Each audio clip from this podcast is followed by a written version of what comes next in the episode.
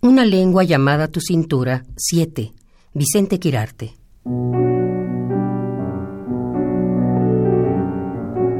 La primera persona del plural es animal extraño. No se le encuentra tras la primera veda, ni se asoma cuando el árbol se mezcla con el bosque.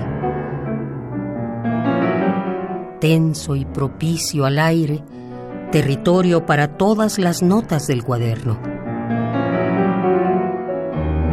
Casa dispuesta a los milagros, página limpia de renglones.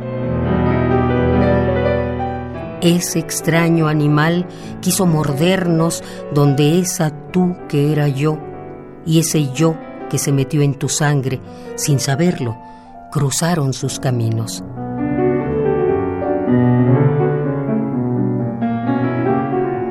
El bosque se ha poblado de pinos que conjugan la palabra nosotros, sin pupilas humanas que nos miren.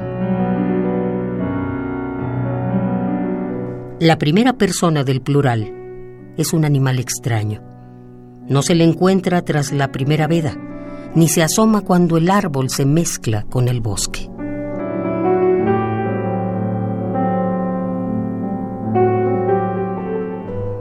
Una lengua llamada tu cintura. 7. Vicente Quirarte.